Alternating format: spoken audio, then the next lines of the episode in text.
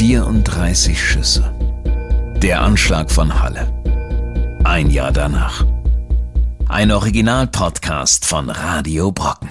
34 Schüsse hat der Attentäter von Halle aus seinen selbstgebauten Waffen am 9. Oktober 2019 abgefeuert und damit das Leben vieler Menschen für immer zerstört. Mein Name ist Elisa Engel und gemeinsam mit dem Team von Radio Brocken widmen wir uns in diesem Podcast der Aufarbeitung des Anschlags von Halle. Mit diesem Projekt möchten wir jedem die Möglichkeit geben, die Grausamkeit des Geschehenen und dessen Folgen zu begreifen – Ausdrücklich möchten wir uns von einer Verherrlichung des Täters und seiner Tat distanzieren. In dieser Folge schauen wir genauer auf die Arbeit der Polizei am Tattag und die nachfolgenden Ermittlungen. Wir sind uns bewusst, dass der 9. Oktober 2019 auch für die Einsatzkräfte eine Ausnahmesituation war. Zukünftige Veränderungen können wir aber nur bewirken, wenn wir uns auch mit kritischen Stimmen auseinandersetzen und die Schwachstellen betrachten, um aus dem Tag zu lernen. Was beinhaltet die massive Kritik von Seiten der jüdischen Gemeinde? Welche Konsequenzen wird es geben und wie werden diese die zukünftige Arbeit der Polizei verändern? Dazu tauschen wir uns mit Mitgliedern des Untersuchungsausschusses aus. Der verfolgt seit Monaten allein den Zweck, den Tag des Anschlags und die Polizeiarbeit rund um den Anschlag nachzuvollziehen. Außerdem sprechen wir mit einem internen Berater des Bundeskriminalamtes und werfen einen Blick in die Mechaniken des Polizeiapparates. Wie handelt die Polizei im Krisenfall? Was sind die gängigen Abläufe und Methoden? Wie ermittelt die Polizei? Und wo liegen die Schwachstellen? Was muss geschehen, damit der 9. Oktober sich nicht wiederholt?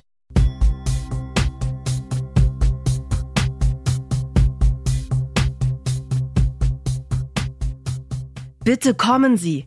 Hier ist ein bewaffneter Terroranschlag gegen die Synagoge. So erinnert sich der Vorsitzende der jüdischen Gemeinde Halle, es um 12.03 Uhr in sein Handy gerufen zu haben. Welche Synagoge? fragt die Stimme am anderen Ende. Es gibt nur eine Synagoge in Halle an der Saale. Vor dieser hat ein Mann in Kampfausrüstung gerade eine Frau erschossen und er versucht weiterhin ins Gebäude einzudringen und seinen Plan umzusetzen. Die Ermordung aller Gläubigen im Inneren. Sein Plan misslingt. Als die Polizei rund acht Minuten später am Tatort eintrifft, ist der Attentäter bereits auf dem Weg zum nächsten Tatort, dem etwa 500 Meter entfernten Kiezdöner-Imbiss. All das hat die Überwachungskamera der Synagoge aufgezeichnet. Und noch mehr. Mehrere Autos fahren am leblosen Körper der erschossenen Jana L. vor dem Gebäude vorbei. Auf der anderen Straßenseite geht wohl ein Briefträger seiner Arbeit nach. Einige Fußgänger bleiben stehen, keiner leistet erste Hilfe oder versucht sie wiederzubeleben. Schließlich trifft die Polizei ein. Eine Beamtin steigt aus einem Streifenwagen aus. Sie trägt weder Schutzkleidung noch eine Waffe. Innenminister Holger Stahlknecht wird später sagen, dass die Polizistin den Tod der Frau festgestellt hätte. Das Video zeigt, dass die Polizistin mit Abstand um die Frau herumgeht, sie nicht anspricht oder berührt. Ob allein der Anblick der Blutlache und des Körpers mit den Schussverletzungen ausgereicht hat, um den Tod der Frau festzustellen, ist zum jetzigen Stand der Ermittlungen fraglich. Ein Kollege der Beamtin sagt vor Gericht aus, dass kein Fehler gemacht worden sei. Bei einer lebensbedrohlichen Einsatzlage müsse sich einer am Boden liegenden Person nicht genähert werden. Priorität sei, den Tatort abzusichern und erst dann die Rettungskräfte dazu zu holen. Auch Polizisten hätten das Ziel, gesund und munter nach Hause zu kommen, wie jeder andere auch.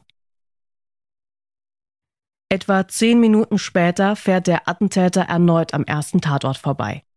Inzwischen sind noch mehr Polizisten vor Ort. Obwohl der Fahrzeugtyp und auch das Kennzeichen des Fluchtfahrzeugs inzwischen bekannt sind, nimmt niemand die Verfolgung auf.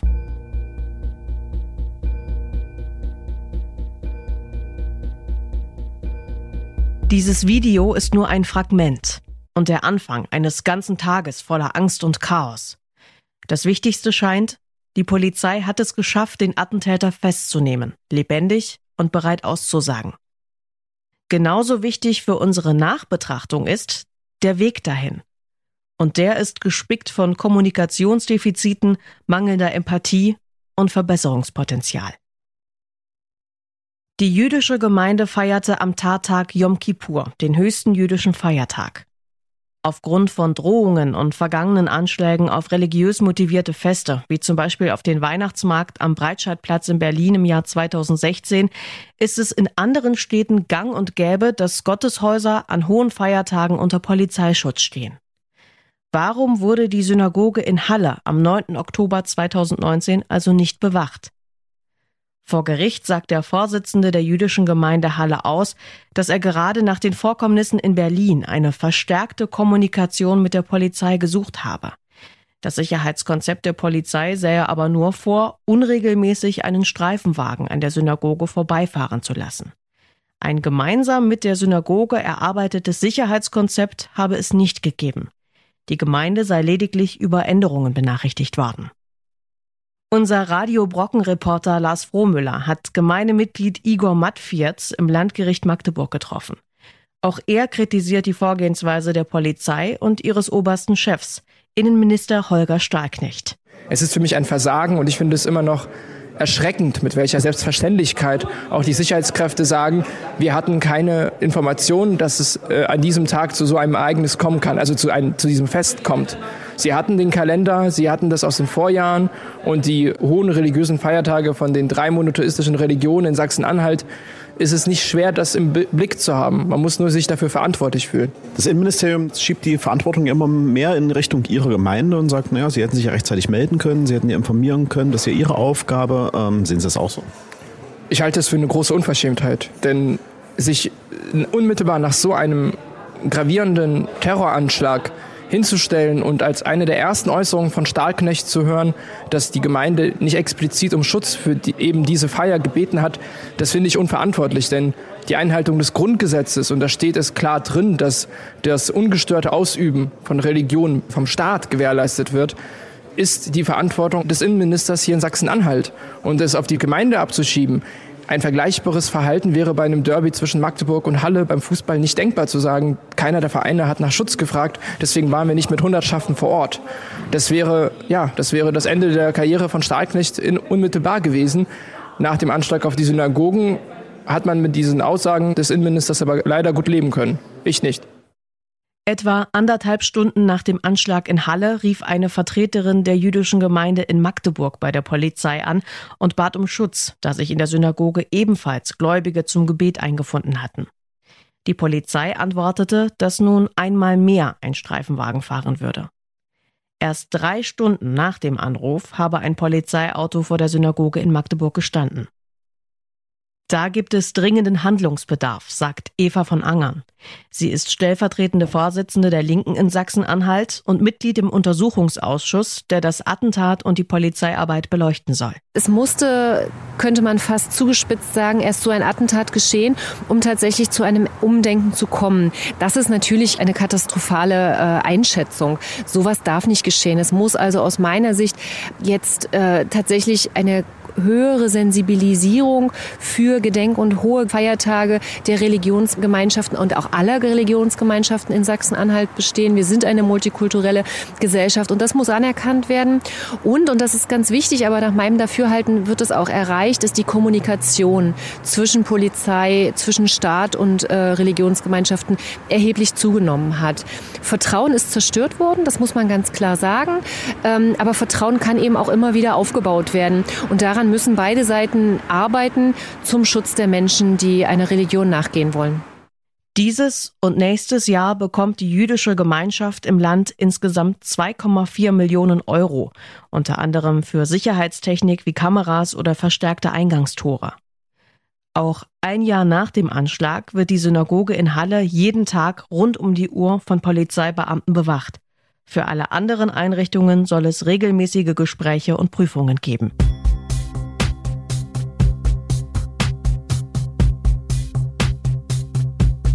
Seit mehr als 1700 Jahren gibt es jüdisches Leben an Donau und Rhein.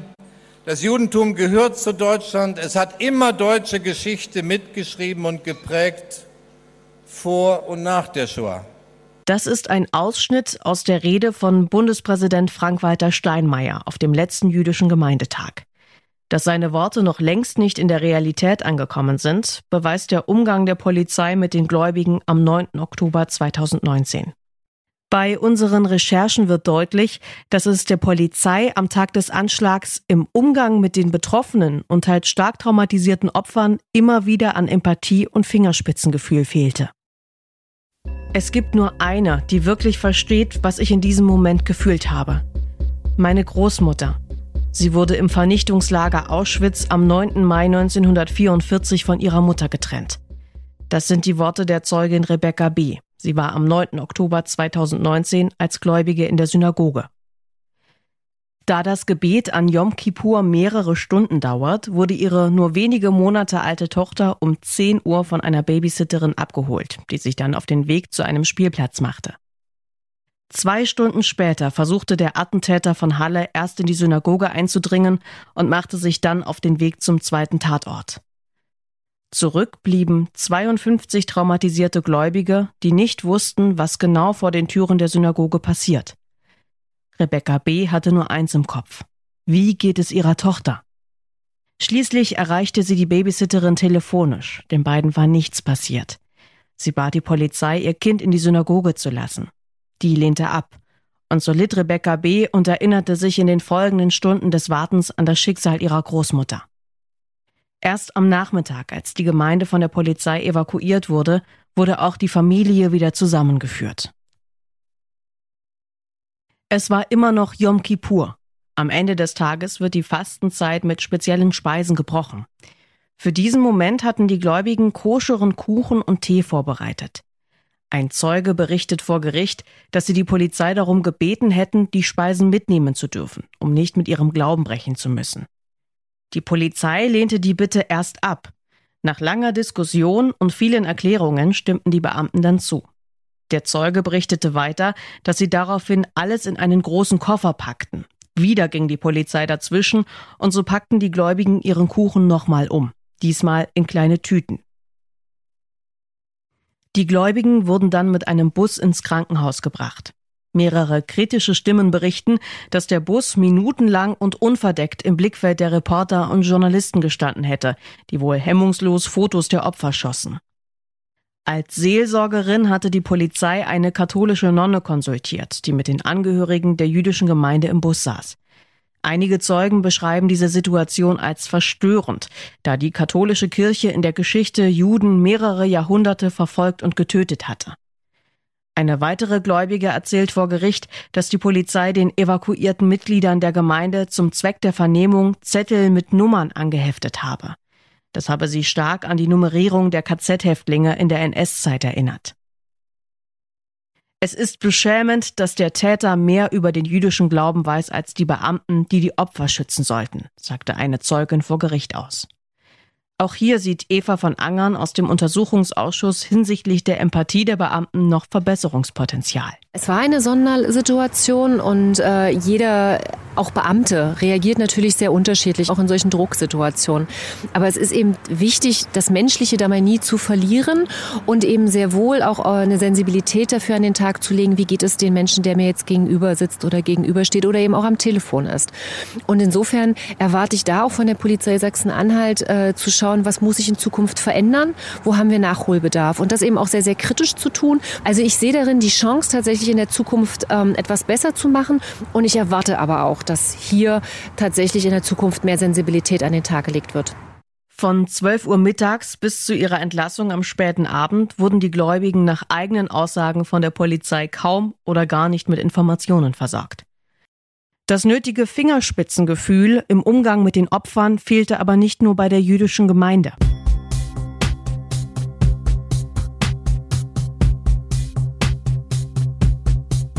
Ich dachte, es ist vorbei. Ich bin davon ausgegangen, dass ich in dieser Toilette sterbe, sagte Konrad R. vor Gericht aus. Er war zum Tatzeitpunkt als Gast im Kiezdöner. Als der Attentäter den Imbiss stürmt, flüchtet er in die winzige Kundentoilette. Er hört die Schüsse, die den Mann töten, der eben noch mit ihm im Verkaufsraum stand. Mit seinem Smartphone verfasst er eine Abschiedsnachricht an seine Familie. Er erinnert sich, die Polizei angerufen zu haben. Die Frau am anderen Ende beendete das Gespräch mit den Worten Auf Wiederhören. 20 Minuten harrte er so aus.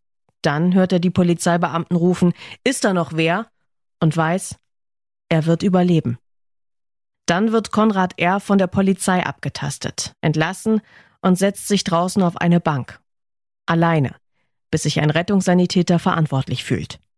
Kurz darauf kamen auch schon die ersten Journalisten mit Kameras und Mikrofonen, verzweifelt auf der Suche nach mehr Informationen über das Geschehene. Draußen auf der Straße vor dem Kiezdöner kam es zu einem Schusswechsel mit der Polizei. Viele fragen sich, ist das der Moment gewesen, in dem die Polizisten den Täter hätten fassen können? Spätestens als die Kugeln der Polizei den Attentäter am Hals trafen und er zu Boden ging, hätte ihn die Polizei da überwältigen können? Zu diesen kritischen Fragen sagten die Beamten vor Gericht aus, sie hätten nicht gemerkt, dass sie den Attentäter getroffen hatten. Außerdem seien die Straßen nicht abgesperrt gewesen, weshalb nicht auf das Auto geschossen wurde. Die Gefahr, jemanden zu verletzen, wäre zu groß gewesen. Ein Eingeständnis jedoch folgte. Die interne Kommunikation hätte besser laufen müssen. Der Einsatzleiter wurde über den Schusswechsel mit dem Attentäter erst eine ganze Stunde später informiert. Peter R. Neumann ist Professor für Sicherheitsstudien am King's College in London und er berät das Bundeskriminalamt in Fragen zu Radikalisierung, Extremismus und Terrorismus. Im Interview mit unserem Radio Brocken-Reporter Lars Frohmüller hat er die Arbeit der Polizei für uns bewertet. Gibt es da spezielle Terrorschulungen bei der Polizei, die die Polizisten auch auf sowas vorbereiten, auf so eine Situation vorbereiten? Ja, also äh, natürlich wird der normale Streifenpolizist äh, schon mal, äh, sage ich mal, eine sehr äh, oberflächliche Schulung bekommen haben, was jetzt zum Beispiel Terrornotlagen angeht. Aber die Grundregel ist eigentlich schon, dass man versucht, so schnell wie möglich die Leute an den Ort zu bekommen, die wirklich drauf geschult sind.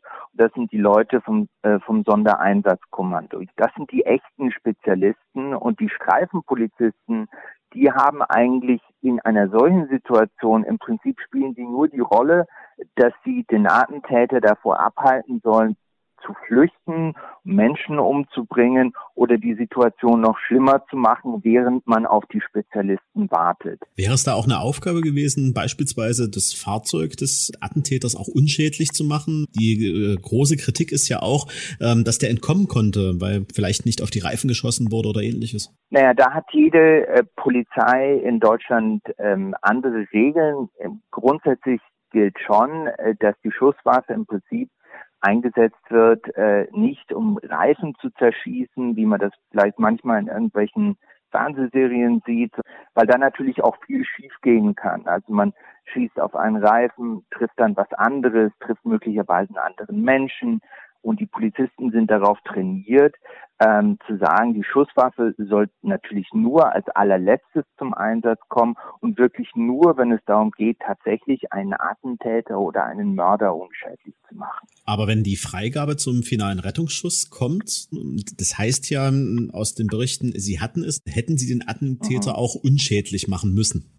Sie haben die Freigabe, das bedeutet, sie können es tun, wenn der Polizist vor Ort entscheidet, dass das die richtige Lösung ist. Die Freigabe bedeutet nicht, dass das eine Anweisung ist. Ich kann mir gut vorstellen, dass ein Polizist vor Ort ähm, äh, sagt, okay, gut, dass ich diese Freigabe habe, gut, dass es diese Möglichkeit gibt, gut, dass ich von diesem Instrument Gebrauch machen kann, wenn sich die Möglichkeit anbietet.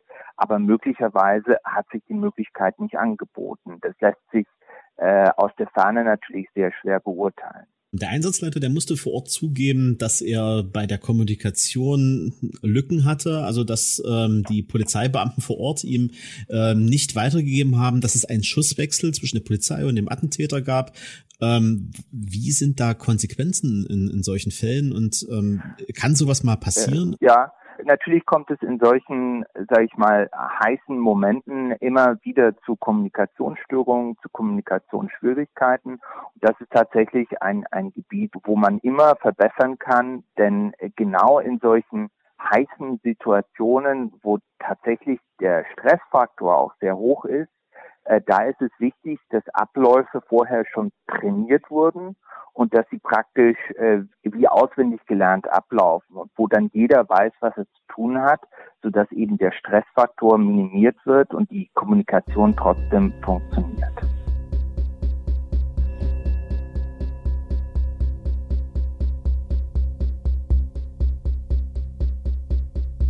Ja, es hat Schüsse in Halle gegeben, das kann ich bestätigen. Es läuft ein Polizeieinsatz. Die Bewohner sollen ihre Häuser nicht verlassen. Wir gehen derzeit von mehreren Tätern aus. Und jetzt habe ich Besseres zu tun. Auf Wiedersehen.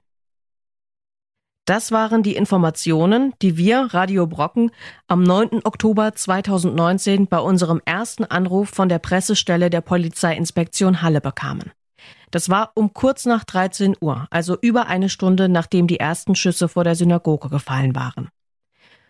Vom Start des Livestreams des Attentäters bis zu seiner Festnahme dauerte es eine Stunde und 44 Minuten. Ungewiss blieb die Lage noch den gesamten Tag. Das lag einerseits an den vielen offenen Fragen. Wie viele Täter und Tatorte gibt es? Was hat der Attentäter als nächstes vor? Ist noch jemand in Gefahr? Die Unübersichtlichkeit der Lage lag jedoch auch an der unzureichenden Kommunikation der Polizei mit den Medien. Aus eigener Erfahrung können wir dazu berichten, dass die Polizeiinspektion Halle nach unserem ersten Telefonat für mehrere Stunden nicht mehr zu erreichen war. Gleichzeitig brach über uns eine Flut von Anrufen und Nachrichten los. Menschen, die wissen wollten, ob sie in Gefahr seien, und auch Augenzeugen, die teilweise unter Schock über ihre Erlebnisse berichten wollten.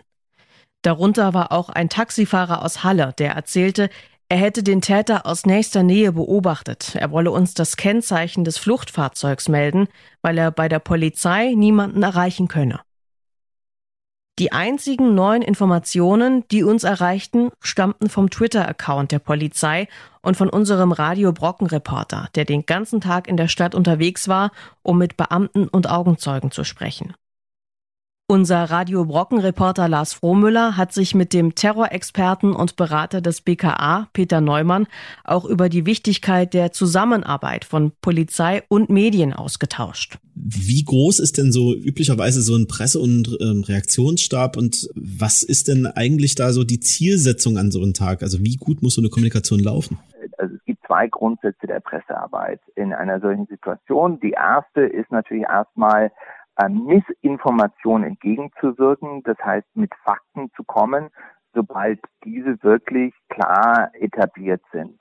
Äh, und deswegen ist es wichtig, dass über die sozialen Medien, aber auch vom Pressesprecher ganz klar und deutlich kommuniziert wird, was die Polizei tatsächlich weiß und was ohne Zweifel beweisbar ist.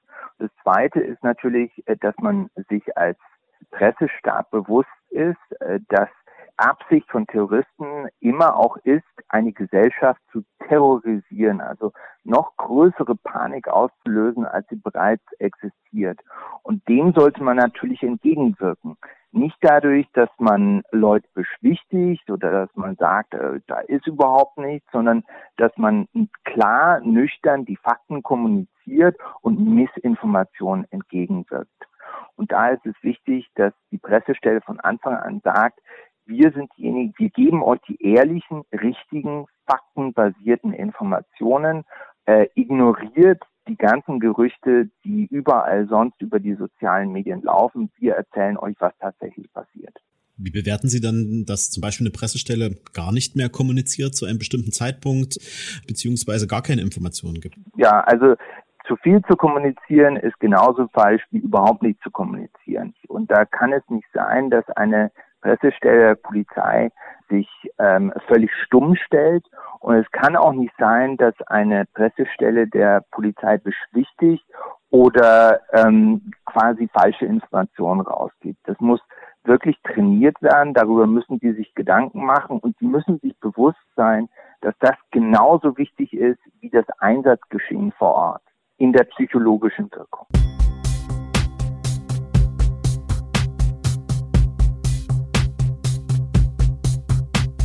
An die verdammte und verlogene heuchlerische Welt. Ich liebe meinen Sohn. Ihr habt ihn zerstört. Sie fühlen, dass die Juden freie Hand hatten. Er hat sein Leben gegeben für die Wahrheit, für euch. Das sind Zitate aus dem Abschiedsbrief der Mutter des Attentäters von Halle. Nach seiner Tat hat sie versucht, sich umzubringen. Der Brief wurde in ihrer Wohnung gefunden. Als sie ihn schrieb, stand sie vermutlich unter Tabletten und Alkohol. Die wirren Sätze ziehen sich über sechs Seiten und richten sich an ihre Tochter, die Schwester des Attentäters. Einige Zeilen beginnen mit Worten wie die Juden wollen und enden dann in unleserlichen Buchstaben. Auf der nächsten Seite gekritzelte Davidsterne. Die Mutter des Angeklagten, der Vater und die Schwester machten vor Gericht von ihrem Zeugnisverweigerungsrecht Gebrauch. Dieses Recht stand dem ehemaligen Lebensgefährten der Schwester des Angeklagten, Mario S., nicht zu. Und so erzählt er vor Gericht vom Umgang in der Familie miteinander. Er berichtet, dass der Attentäter Sätze wie die Juden sind schuld äußerte. Wenn es um die Flüchtlingskrise ging, so nennt es der Zeuge, sei er oft ausfällig geworden. Mal hätte die Mutter das ignoriert, mal hätte sie gefragt, ob das sein müsse. Hinsichtlich Aussagen über Angela Merkel habe man auch mal zugestimmt.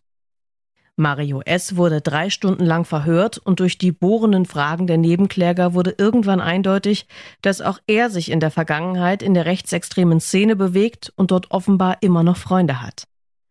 Nach dieser Beweislage stehen viele Fragen im Raum. Was wusste die Familie des Attentäters über seine Pläne? War seine politische Gesinnung Thema innerhalb der Familie? Teilten sie sogar seine rassistische und antisemitische Gesinnung? Einige Nebenkläger kritisieren, dass diesen Fragen vor Gericht kaum Aufmerksamkeit geschenkt wurde. Die Familie wurde auch bei den Ermittlungen weitestgehend außer Acht gelassen. Es bleibt also fraglich, was das direkte Umfeld des Attentäters von seiner Radikalisierung wusste.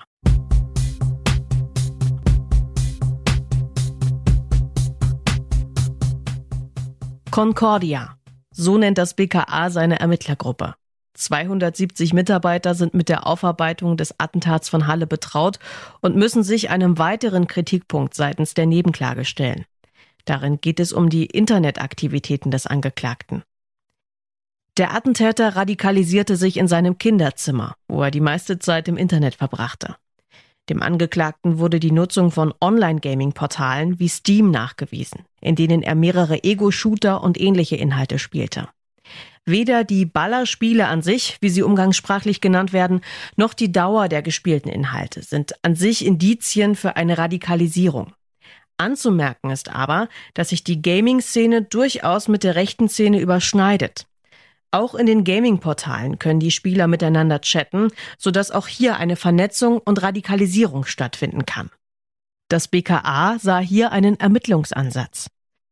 Mit den Ermittlungsarbeiten wurde unter anderem eine Mitarbeiterin des BKA betraut, die vor Gericht aussagte, sie hätte keine Ahnung über die Gaming-Plattform Steam oder deren Funktionsweise und war dennoch angewiesen worden, das Gaming-Verhalten des Angeklagten auszuwerten. Das BKA ermittelte den Steam-Account des Attentäters samt einer Freundesliste von sieben Nutzern aus dem Jahr 2014 und einer Liste seiner Spiele. Auch hier kritisieren Nebenkläger eine mangelnde Tiefe und fehlende Fachkenntnis der Ermittler. So auch Rechtsanwältin Kati Lang. Sie vertritt mehrere Frauen, die zum Tatzeitpunkt in der Synagoge waren. Da hätte ich erwartet, dass man jemanden damit beauftragt, der Ahnung und Kenntnis von Gaming hatte, der ähm, auch, sage ich mal, eine Spieleaffinität hat oder sich zumindest die Spiele, die da durch den Angeklagten gespielt wurden, mal anguckt, äh, mal guckt, was steht da dahinter, was kann er dafür für die Tat daraus gezogen haben die uns hätte auch erklären können, wie Steam funktioniert. Ähm, und äh, das alles ist nicht geschehen. Es geht eben nicht um die Aufklärung nur dessen, was geschehen ist, sondern es geht um die Hintergründe und die Beweggründe dieser Tat. Und das heißt, wir müssen aufklären, welche Blaupausen sind verwendet worden, ähm, woraus zog er seine, seine Motivation, ähm, was wollte er auch mit der Tat erreichen, nämlich einen internationalen Nachahmungseffekt. Wenn man sich mit diesem Phänomen ähm, des Internets, des, äh, sozusagen der, der Imageboards ähm, nicht auseinandersetzt, dann läuft man eigentlich in die Gefahr, dass man auch weitere Straftaten nicht frühzeitig erkennen kann und verhindern wird. Das BKA stellte die Computer des Angeklagten und mehrere Datenträger sicher. Darauf fanden sie ein Manifest, das er kurz vor der Tat im Internet veröffentlichte, dazu noch tausende Videos und Bilder mit rassistischem, antisemitischem, homophoben und auch gewaltverherrlichendem Material, zum Beispiel Hitlers Mein Kampf, Hinrichtungsvideos der IS und Fotos von KZ-Häftlingen, die in eine Gaskammer geführt werden. Außerdem fanden sie Dokumente voller Hasstiraden auf Juden und wie er sie töten wolle. Im Internet besuchte er sogenannte Imageboards. Das sind Foren, in denen Nutzer anonym Bilder und Texte zu verschiedenen Themen austauschen können. Imageboards werden weltweit von rechtsextremen Verschwörungstheoretikern und Antisemiten als Netzwerk genutzt. Laut der Betreiber werden auf Imageboards alle Inhalte und Informationen über die Verfasser nach einer gewissen Zeitspanne unwiderruflich gelöscht. Das BKA ermittelte in Richtung der Imageboards. In den Unterlagen, die sie im Prozess vorlegten, befanden sich aber weder Vermerke, Screenshots oder ähnliches. Als Quellen ihrer Recherche wurden unter anderem die New York Times, USA Today, die Zeit und Wikipedia angegeben. Auf Nachfrage, ob die Ermittler auch die Foren selbst untersucht hätten, antwortete der damit betraute Kommissar, dass dies nicht seine Aufgabe gewesen sei. Mit den Betreibern von einigen Imageboards wurde Kontakt aufgenommen, vorgeladen wurde keiner. Kritisch wird auch angemerkt, dass zu wenig in Richtung der großen Parallelen zu anderen Anschlägen wie in München oder Christchurch ermittelt wird. Der Attentäter von Christchurch in Neuseeland verübte im März 2019 einen Anschlag auf zwei Moscheen und erschoss mehr als 50 Gläubiger. Auch er veröffentlichte ein Manifest. Auch er filmte seine Tat und übertrug sie live ins Netz. Auch er radikalisierte sich im Internet. Auch er wird bis jetzt auf Gaming-Plattformen wie Steam von Anhängern der Szene bewundert. Es liegt nahe, dass der Attentäter von Christchurch ein Vorbild für den Angeklagten ist. Auf seinen Festplatten befinden sich sowohl das Manifest als auch das Tatvideo.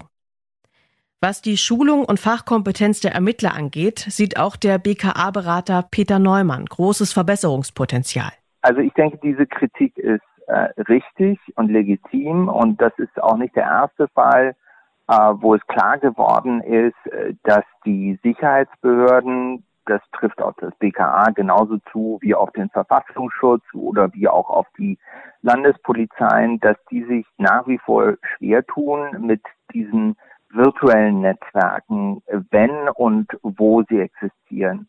Und ich glaube, die Sicherheitsbehörden in Deutschland kennen sich relativ gut aus mit den lokalen Neonazis, den lokalen Kameradschaften, autonomen Nationalisten, Leute, die sich in der Kneipe vor Ort treffen und sich organisieren, wo sie sich immer noch nicht genug auskennen, sind diese neuen virtuellen transnationalen Netzwerke hier handelt es sich um eine Subkultur. Das ist eine Subkultur, die existiert nicht in der Kneipe um die Ecke.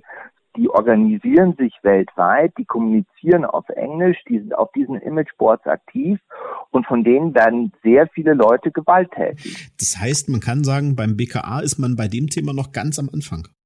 Ich habe das äh, im Prinzip jedes Mal, wo ein solcher rechter Anschlag passiert ist, äh, habe ich das äh, aktiv angesprochen. Das, was bei den Islamisten passiert, dass also ähm, verdeckte Ermittler quasi unterwegs sind und äh, sich in diese Imageboards einschmuggeln, das muss auf rechter Seite genauso passieren. Und äh, ja, vor ungefähr vier, fünf Monaten habe ich gelesen, dass man sich das jetzt überlegt. Aber ich hatte eigentlich gehofft, äh, dass man da viel, schon viel weiter ist und dass es da tatsächlich bei den Sicherheitsbehörden Leute gibt, die sich im Prinzip auf nichts anderes spezialisieren. Und das geht viel zu langsam. Ähm, da muss viel mehr und viel schneller noch passieren. Hat man auch da das Gefühl, da ist man ein bisschen auf dem rechten Auge blind, was das Thema angeht? Naja, ich sag mal so, äh, ich glaube nicht, dass das äh, etwas mit rechts und links zu tun hat, sondern ich glaube, dass das etwas mit Technologie zu tun hat und mit einer Subkultur, die es vielleicht vor fünf oder zehn Jahren in diesem Maße noch gar nicht so ausgeprägt gegeben hat. 2016 übrigens hätten Sie es bereits merken sollen. 2016 der Anschlag in München wurde im Prinzip von einem verübt, der dem Attentäter von Halle in vielerlei Hinsicht total ähnlich war. Aber damals, 2016, hat man das überhaupt noch nicht erkannt. Damals hätte man das eigentlich schon als Typ identifizieren äh, sollen und sich damals schon auf dieses Thema stürzen sollen und bemerken sollen, da passiert was in diesen virtuellen Netzwerken, das haben wir noch nicht unter Kontrolle, das haben wir noch nicht auf dem Radar. Und da wurde im Prinzip bis letztes Jahr überhaupt verneint, dass das überhaupt was mit Rechtsextremismus tun hat. Und das hat man total verschlafen und total verpasst. Das war damals in Bayern, aber das hätte man im Prinzip überall merken sollen. Dann hätte man vielleicht das, was letztes Jahr in Halle passiert ist, schneller erkannt und am besten natürlich auch vorher schon erkannt. Nach all dem, was wir jetzt gehört haben, bleibt die Hoffnung, dass die Polizei und Ermittler den 9. Oktober 2019 als Chance nutzen. Dass sie in Zukunft genauer, kritischer und wissender hinschauen. Dass sie alles daran setzen, dass sich so ein Trauma nicht wiederholt. Mit 34 Schüssen aus seinen selbstgebauten Waffen zerstört der Attentäter von Halle das Leben unzähliger Menschen, darunter auch sein eigenes. Das erscheint ihm jedoch ein angemessener Einsatz zu sein, um sich gegen die Gesellschaft zur Wehr zu setzen und für sein antisemitisches und rassistisch geprägtes Weltbild einzustehen. Weder in seinen Worten vor Gericht noch in seinen Augen lässt sich eine Spur der Reue finden. Mal kalt und einsilbig, mal spöttisch und amüsiert zeigt sich der Attentäter von Halle vor Gericht. Sein Verhalten löst weltweit Bestürzung aus. Was aus psychologischer Sicht hinter diesem letzten großen Auftritt des Attentäters steckt, welche Momente des Prozesses unser Gerichtsreporter nie wieder vergessen wird und warum der Prozess selbst höchst kritisch betrachtet wird. Diesen Fragen stellen wir uns in der nächsten Folge mit einem Blick in den Gerichtssaal, den Ort, an dem weder Kameras noch Mikrofone erlaubt sind.